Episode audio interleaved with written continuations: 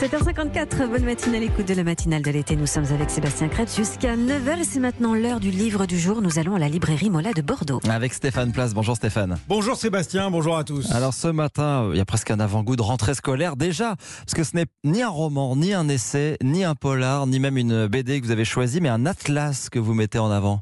Oui, alors le simple terme d'Atlas peut réveiller des souvenirs plus ou moins bons de notre scolarité. Nous avons tous planché un jour sur des cartes en s'efforçant surtout de les mémoriser pour l'interro écrite que l'on affrontait crayon de couleur en main. L'Atlas dont nous vous parlons aujourd'hui rassemble lui 515 cartes avec à la clé une promesse, une ambition tout à fait originale, nous raconter l'histoire de l'humanité, la marche du monde des origines à aujourd'hui, une invitation au voyage, au voyage dans le temps même, d'un simple coup d'œil, un atlas historique mondial que vous recommande Jean-Baptiste Garros, libraire chez Mola. Ce n'est pas le premier atlas historique qui existe. En revanche, celui-là a la grande particularité et la grande qualité de donner une véritable place à la carte plus qu'au texte. C'est un travail de titan. Ce sont surtout des cartes qui sont connectées entre elles. Par exemple, s'il traite des guerres puniques, il y a un passage qui est consacré à, à cette période-là. On n'aura pas uniquement une carte de la Méditerranée occidentale qui présentera Rome et Carthage. L'événement, la période sera remise en contexte puisqu'on pourra observer l'ensemble du bassin méditerranéen et également cette Méditerranée orientale, cette Méditerranée qui, quelques décennies avant, sortait des grandes conquêtes d'Alexandre. C'est une véritable recontextualisation. C'est un atlas qui a la particularité, la force d'être à la fois un outil de travail indispensable par la richesse de son contenu et c'est à la fois un livre très ludique qui permet à un amateur d'histoire de se plonger dans l'histoire de ce monde à travers les cartes. Et c'est le plus historien des géographes, Christian Gratalou, qui a sélectionné et commenté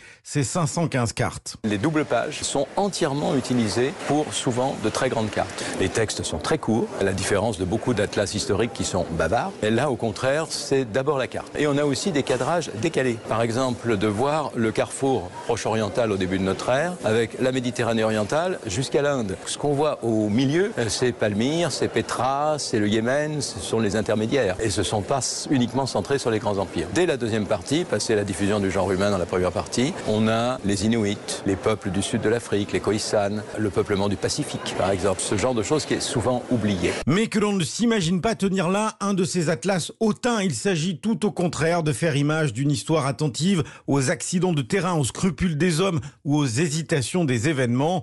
C'est ce qu'écrit l'historien Patrick Boucheron qui signe l'introduction de cet atlas historique mondial. Voilà, c'est aux éditions des, des arènes. Merci Stéphane Place et à demain pour un nouveau conseil lecture.